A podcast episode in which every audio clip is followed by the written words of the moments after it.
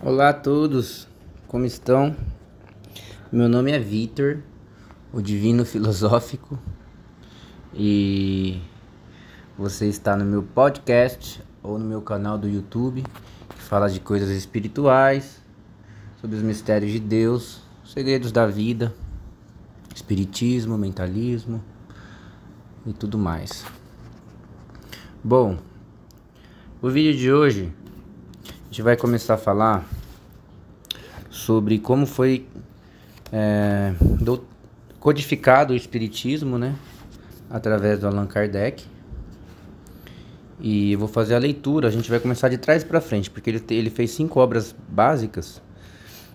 E nós vamos começar com a última, que chama Obras Póstumas, que são uma coleção de documentos que não entraram na primeira parte né, do livro dos Espíritos, dos livros dos Médios, da Gênese e do, do Evangelho segundo o Espiritismo, mas são vários documentos que foram encontrados é, com Allan Kardec e que têm relação com o Espiritismo. É, se alguém quiser saber o que é o Espiritismo, tem uma, uma, uma, um vídeo introdutório na playlist do YouTube Espiritismo, né? Então vamos ao livro Obras Póstumas. Já vou começar do meio do livro, tá? E o capítulo então, minha primeira iniciação no espiritismo. Como é que Allan Kardec foi iniciado, né? Como ele descobriu isso? Então vamos ler. Em 1800, foi em 1854 que ouvi falar pela primeira vez das mesas girantes. Um dia encontrei o Sr. Fortier o magnetizador que conhecia há muito tempo. Ele me disse: Sabeis a singular propriedade que se acaba de descobrir no magnetismo? Parece que não são somente os indivíduos que se magnetizam, mas as mesas que se fazem girar e caminhar à vontade. Entre aspas. É muito singular, com efeito, respondi. Mas, a rigor, isso não me parece radicalmente possível. radicalmente impossível. O fluido magnético, que é uma espécie de eletricidade, pode muito bem agir sobre corpos inertes e fazê-los mover. Então aqui o Allan Kardec falou, não, isso aí é, é estranho, mas pode acontecer do fluido magnético, que é a eletricidade, fazer corpos inertes, que nem a mesa, mover, né? Então, os relatos que os jornais publicaram de experiências feitas em Nantes e Marsella, cidades da França, e algumas outras cidades, não podiam deixar dúvidas sobre a realidade desse fenômeno, das mesas girantes. Algum tempo depois, revi o Sr. Fortier e ele me disse: Eis que é muito mais extraordinário. Não só se faz a mesa girar magnetizando-a, mas a faz falar. Interrogada, ela responde. Isto, repliquei, é uma outra questão. Crerei nisso quando ouvir e quando se me tiver provado que uma mesa tem um cérebro para pensar, nervos para sentir e que se possa tornar sonâmbula. Até lá, permite-me nisso não ver senão uma história de fazer dormir. Este raciocínio era lógico. Eu concebia a possibilidade de movimento de uma força mecânica, mas ignorando a causa e a lei do fenômeno, Parecia-me absurdo atribuir inteligência a uma coisa puramente material. Estava na posição dos incrédulos de nossos dias, que negam porque não veem senão um fato do qual não se dão conta. Há 50 anos, se ele falando é 1854, ele está falando em 1800. Há 50 anos, se tivesse dito pura e simplesmente a alguém que se podia transmitir um despacho, uma mensagem, a 500 léguas de distância e receber-lhe a resposta em uma hora, se vos riria na cara. Não teriam faltado excelentes razões científicas para provar que a coisa era materialmente impossível. Hoje, quando a lei da eletricidade é conhecida, isso não espanta ninguém, mesmo os camponeses. Então aqui, gente, mais ou menos é o seguinte, você imagina que a gente falar que há 50 anos atrás ia ser possível a gente conversar por vídeo e um olhando o outro, que é o que acontece hoje na hora, instantaneamente. Há 50 anos atrás isso era impossível de falar, ó, você vai falar com uma pessoa lá do outro lado do mundo por vídeo, e você vai ver ela e falar com ela. Ele está dando esse exemplo. Então ocorre o mesmo com todos os fenômenos espíritas. Para quem não conhece as leis que o regem, parecem sobrenaturais, maravilhosos e, por consequência, impossíveis e ridículos. Uma vez conhecida a lei, o maravilhoso desaparece. A coisa nada mais tem que repugne a razão, porque se lhe compreende a possibilidade. Disso estava, pois, no período de um fato inexplicado, em aparência contrário às leis da natureza, e que minha razão repelia. Mesa girando e falando. Ainda nada tinha visto, nem nada observado. As experiências feitas na presença de pessoas honradas e dignas de fé me confirmaram na possibilidade do efeito puramente material, mas a ideia de uma mesa falante não entrava ainda no meu cérebro. No ano seguinte, era no começo de 1855, encontrei o Sr. Carlotti, um amigo de 25 anos, que me entreteve com esses fenômenos durante quase uma hora, com o entusiasmo que punha em todas as ideias novas. O Sr. Carlotti era corso, de uma natureza ardente e energética. Sempre estimara nele as qualidades que distinguem uma grande e bela alma, mas desconfiava de sua exaltação. Foi primeiro que me falou da intervenção dos espíritos e me contou tantas coisas surpreendentes que, longe de me convencer, aumentou as minhas dúvidas. Sereis um dia dos nossos, disse-me. Não digo não, respondi-lhe. Veremos isso mais tarde. Algum tempo depois, pelo mês de maio de 1855, me encontrei na casa da sonâmbula, Sra. Roger, com o Sr. Fortier, seu magnetizador. Encontrei o Sr. Patier e a Sra. Plynimson, que me falaram desses fenômenos no mesmo sentido do Sr. Carlotte, mas num outro tom. O Sr. Patier era um funcionário público de uma certa idade, homem muito instruído, de um caráter sério, frio e calmo. Sua linguagem firme, isenta de todo entusiasmo, fez sobre mim uma, uma viva impressão e, quando me ofereceu para assistir às suas experi as experiências que ocorriam na casa da senhora Plainson, na rua Grande Batelier, número 18, aceitei prontamente. O encontro foi marcado para terça-feira, mas às 8 horas da noite. Foi lá, pela primeira vez, que fui testemunha do fenômeno das mesas girantes, e isso em condições tais que não me era mais possível a dúvida.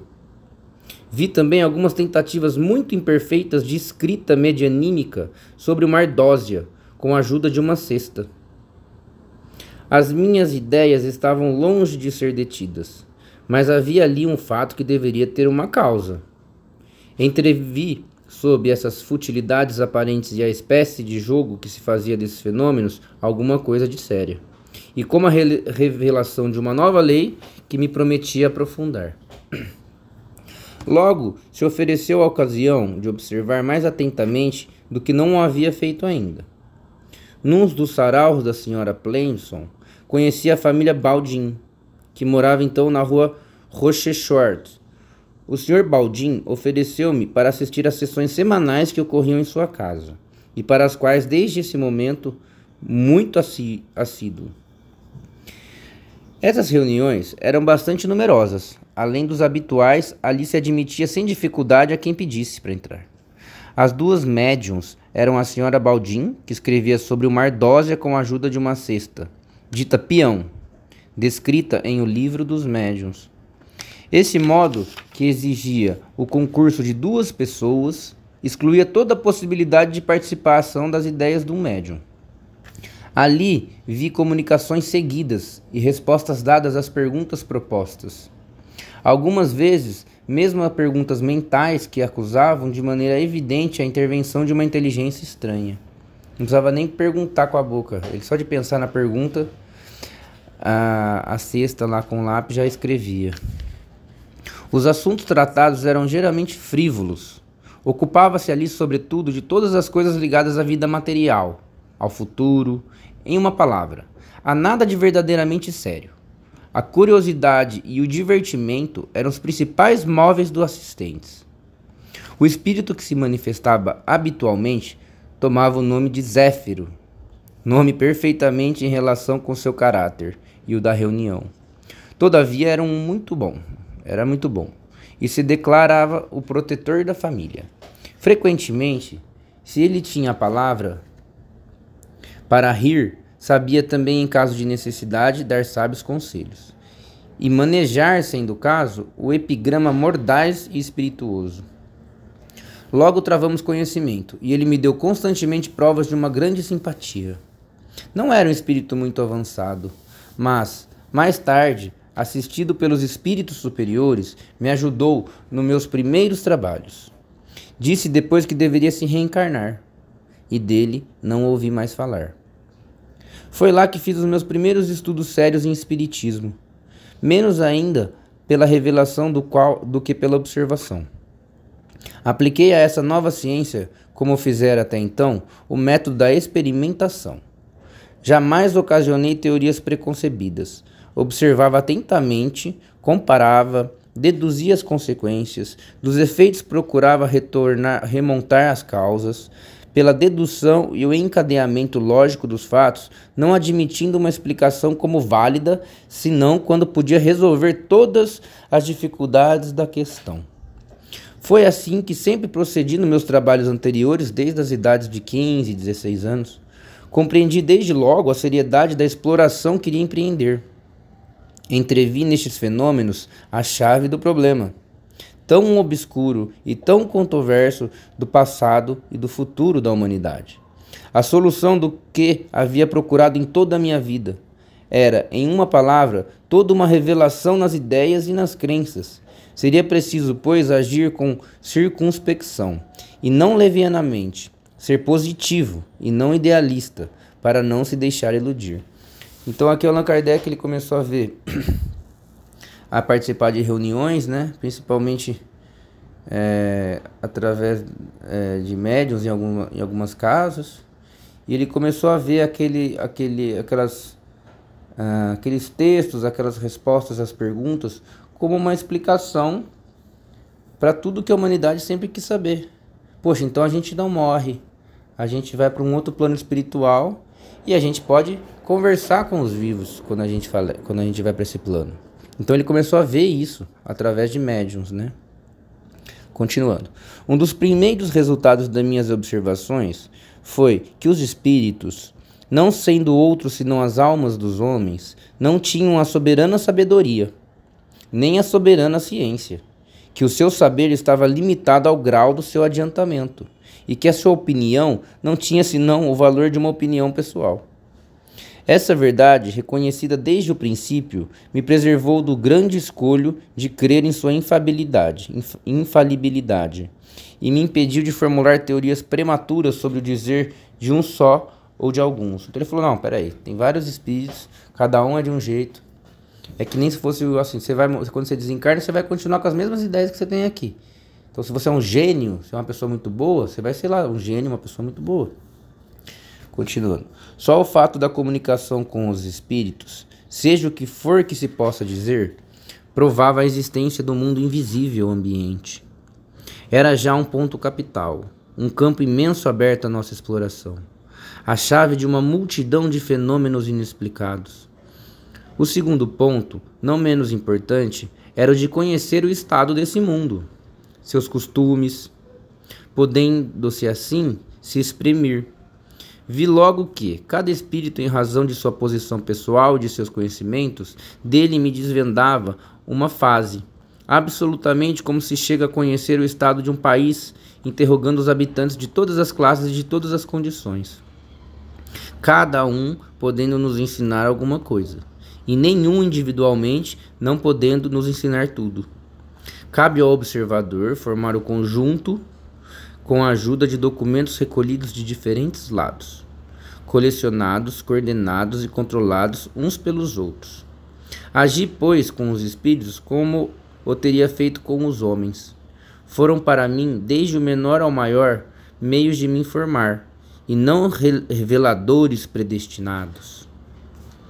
Tais foram as disposições com as quais empreendi e sempre persegui os meus estudos espíritas, observar, comparar e julgar. Tal foi a regra constante que segui. Até as sessões na casa do Sr. Baldim não, tiver, não tivera nenhum objetivo determinado.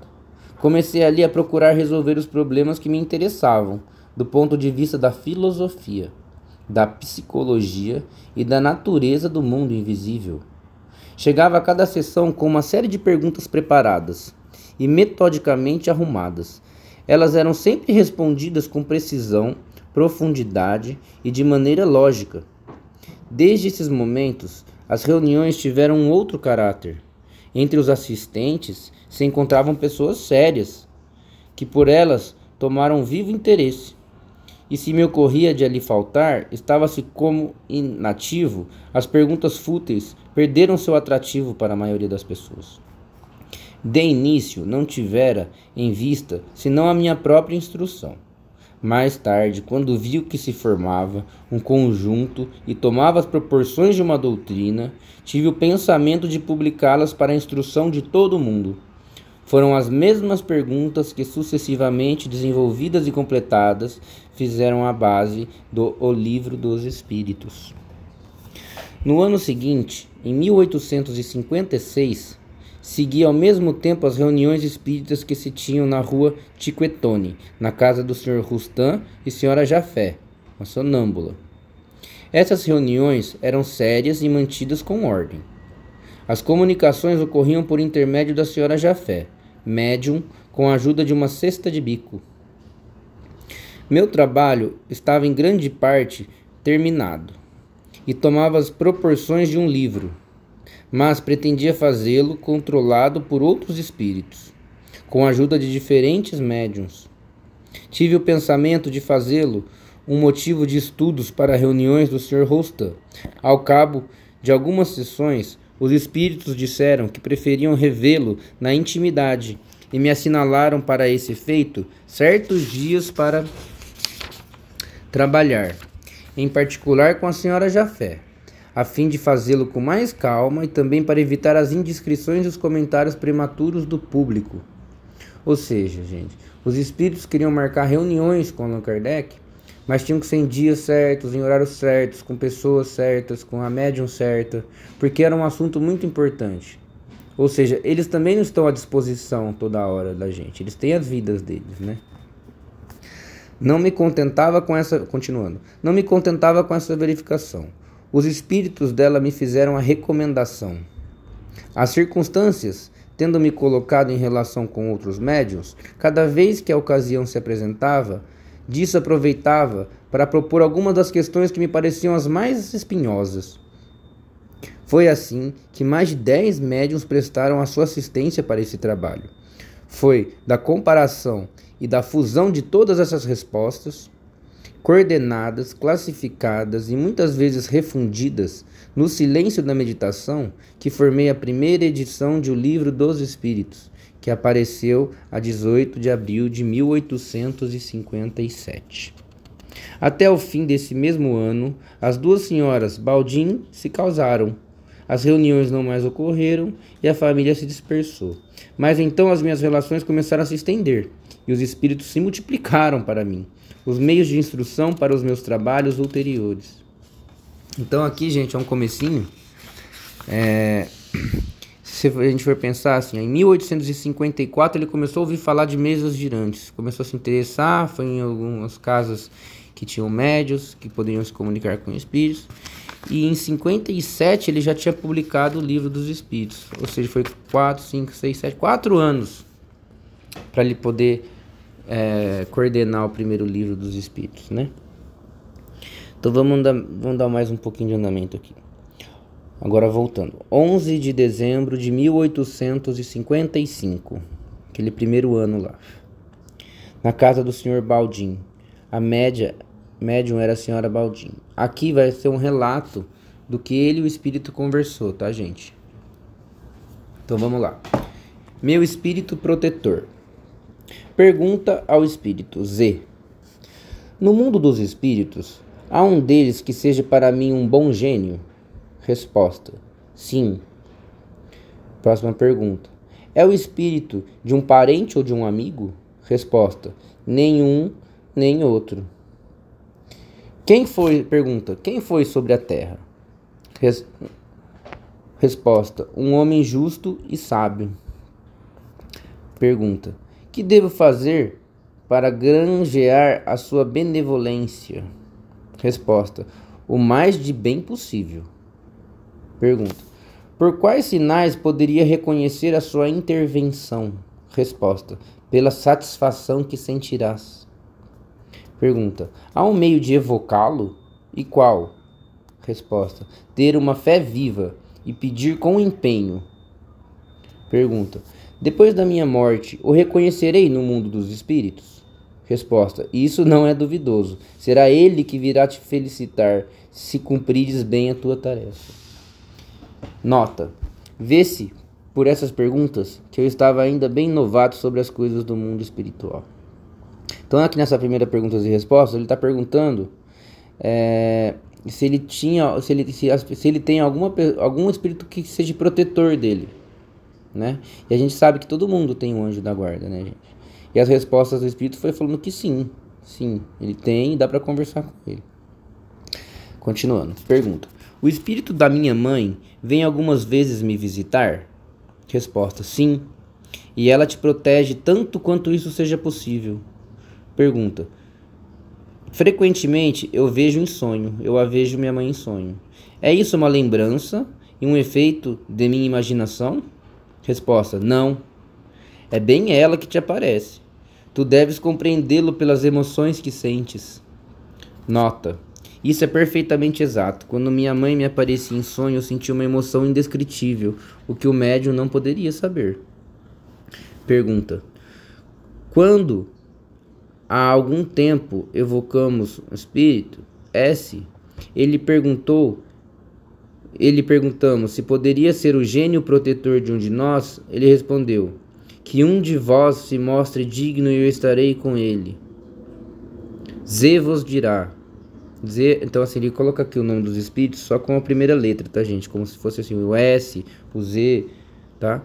Então vamos voltar à pergunta. Pergunta: Quando algum tempo evocamos S, e lhe perguntamos se poderia ser o gênio protetor de um de nós, ele respondeu: Que um de vós se mostre digno e eu estarei com ele. Ou seja, mostra que ele é um espírito super protetor, né? Super evoluído. Zê vos dirá: Crês-me capaz desse favor? Resposta: Se tu queres. Pergunta: O que é preciso fazer para isso? Para eu conseguir falar com o espírito S. Resposta: Fazer todo o bem que encontrastes por fazer e suportar as penas da vida com coragem. É um espírito muito superior, West. Pergunta: Estou apto, pela natureza de minha inteligência, para penetrar tanto quanto é permitido ao homem fazê-lo, as grandes verdades de nossa distinção futura? Ele está perguntando se ele é apto para estar tá querendo saber sobre as verdades do futuro, né, depois da gente morrer. Resposta: sim. Tem a aptidão, necessária mas o resultado dependerá da pres perseverança do, do trabalho.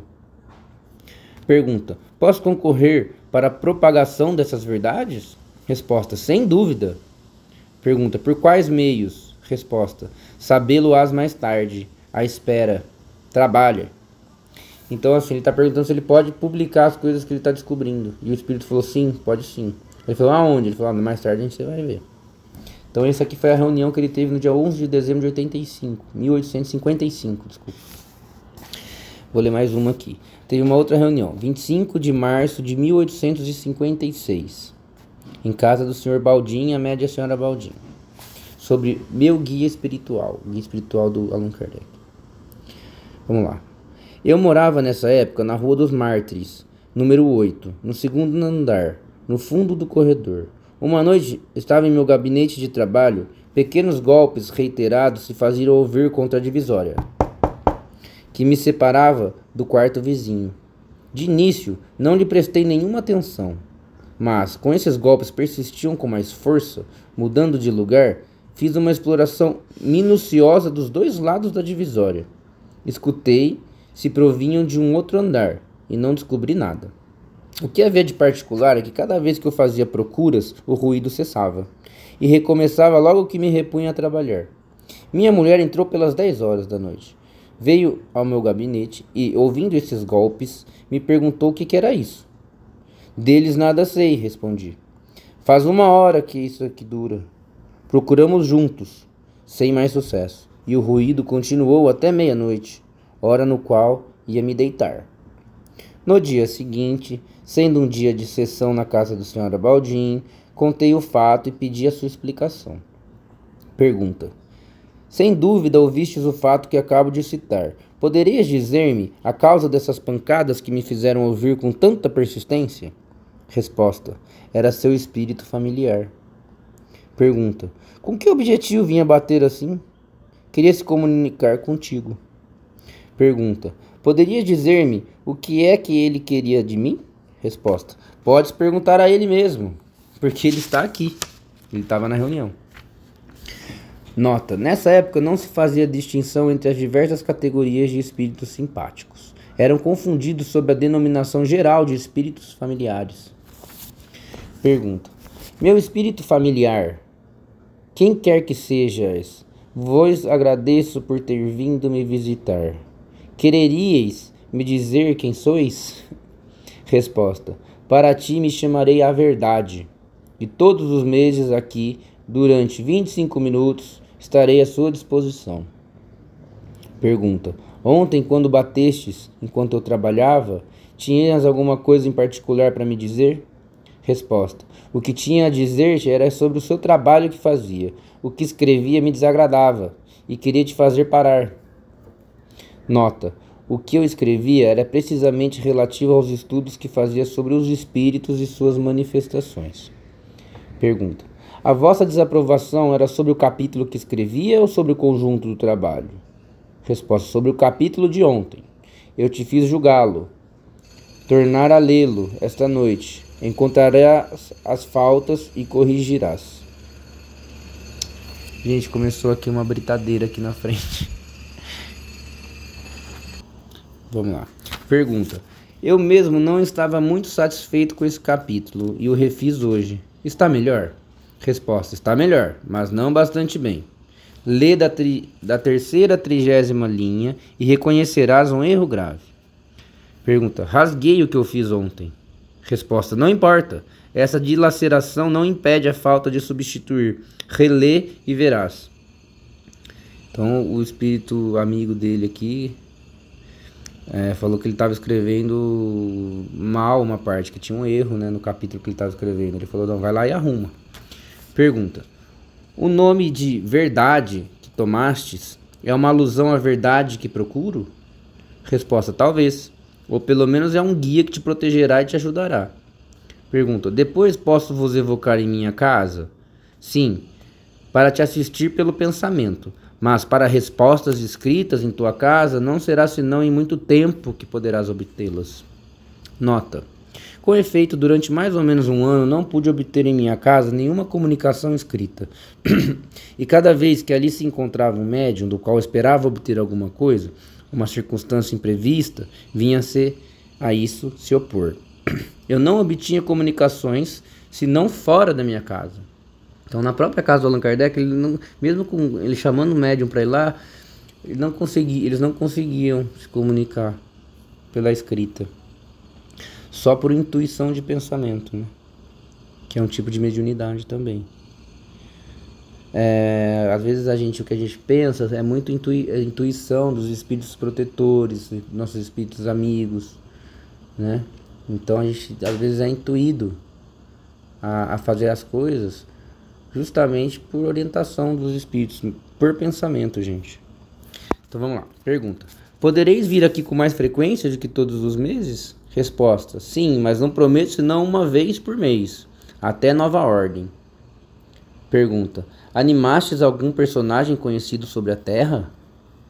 Resposta: Eu te disse que para ti era a verdade. Esse para ti queria dizer discrição.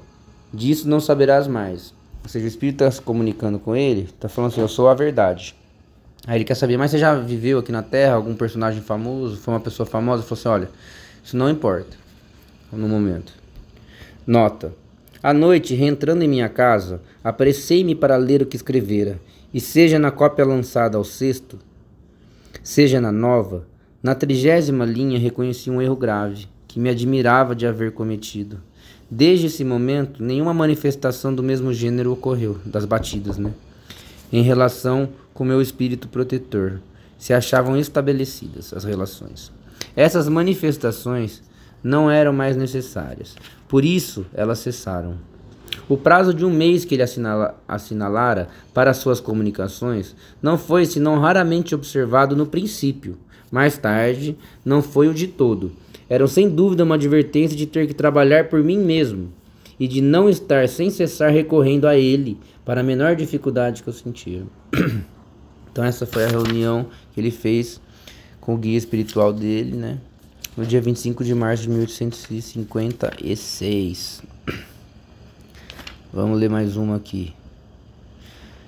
9 de abril de 1856, ou seja, ainda do guia espiritual. Pergunta a verdade, né? Ele está perguntando ao espírito da verdade. Criticastes o trabalho que fiz outro dia e tiveste razão. Eu reli e reconheci na trigésima linha um erro contra o qual vossas pancadas eram um protesto. Isso me conduziu a reconhecer outros erros e refazer o trabalho. Está mais satisfeito agora? Resposta: Acho melhor, mas te convido a esperar um mês antes de publicá-lo. Pergunta: Certamente não tenho a intenção de publicá-lo ainda, se nunca devo fazê-lo. Resposta: Entendo. Mostrá-lo a estranhos. Encontra um pretexto para recusá-lo àqueles que o pedirão. Daqui até lá melhorarás esse trabalho. Faço-te essa recomendação para evitar a crítica. É do teu amor próprio que eu cuido. Pergunta: Disseste que serias para mim um guia, que me ajudaria e me protegeria Conceba essa proteção e o seu objetivo numa certa ordem de coisas. Mas gostarias de me dizer se essa proteção se estende também às coisas materiais da minha vida? Resposta: Nesse mundo, a vida material importa muito. Não te ajudar a viver seria não te amar. Nota: A proteção desse espírito do qual estava longe de supor a superioridade, com efeito, jamais me faltou. Sua solicitude, a dos bons espíritos sob as suas ordens, se estende sobre todas as circunstâncias de minha vida, seja para me aplainar as dificuldades materiais, seja para me facilitar o cumprimento de meus trabalhos, seja, enfim, para me preservar dos efeitos da malevolência dos meus antagonistas, sempre reduzidos à impossibilidade.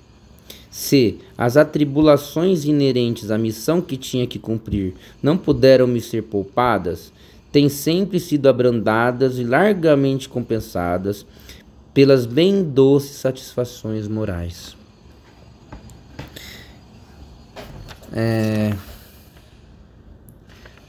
Acho que por hoje, gente, é isso, né? É um começo de leitura. Então aqui o Allan Kardec ele já começou a fazer perguntas, a, a, a, a ver que ele tinha um espírito protetor, conversar com o guia espiritual dele.